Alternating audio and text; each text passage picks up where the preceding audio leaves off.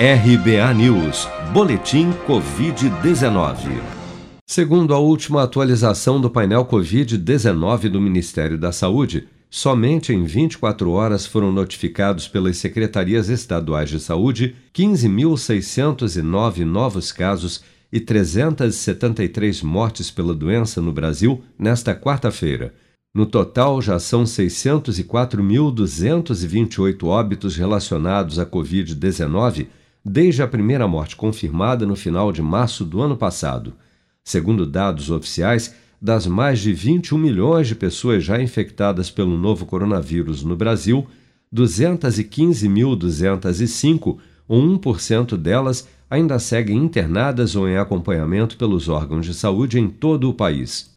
Até esta quarta-feira, 152.499.956 pessoas ou 72% do total da população do país, já haviam recebido a primeira dose de vacina contra a Covid-19, sendo que destas, 107.582.227, ou 50,8% dos habitantes do Brasil, também já foram imunizados com a segunda dose ou dose única contra a doença.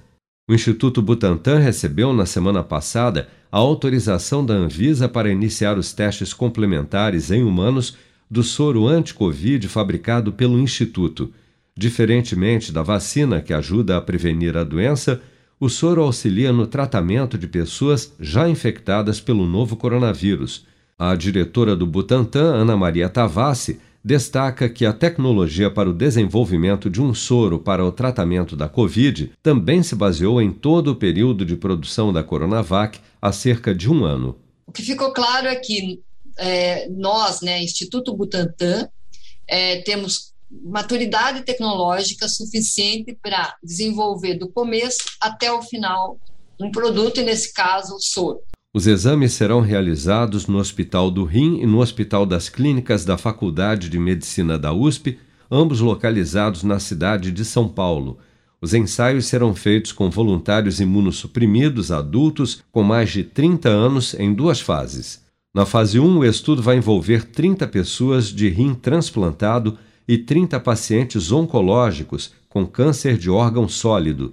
Na fase 2, participarão 558 pessoas entre pacientes que tiveram órgãos sólidos transplantados e pacientes oncológicos, todos fazendo terapia imunossupressora e com diagnóstico de infecção por Covid-19 confirmado por PCR e no máximo cinco dias antes dos ensaios. O foco do estudo do soro em imunossuprimidos, segundo o Butantan, se justifica, já que este público tem dificuldades na sua imunização, com uma taxa de mortalidade que pode ser superior a 65% quando acometidos pela Covid-19 e que, em muitos casos, não pode tomar a vacina contra a doença. Com produção de Bárbara Couto, de Brasília, Flávio Carpes.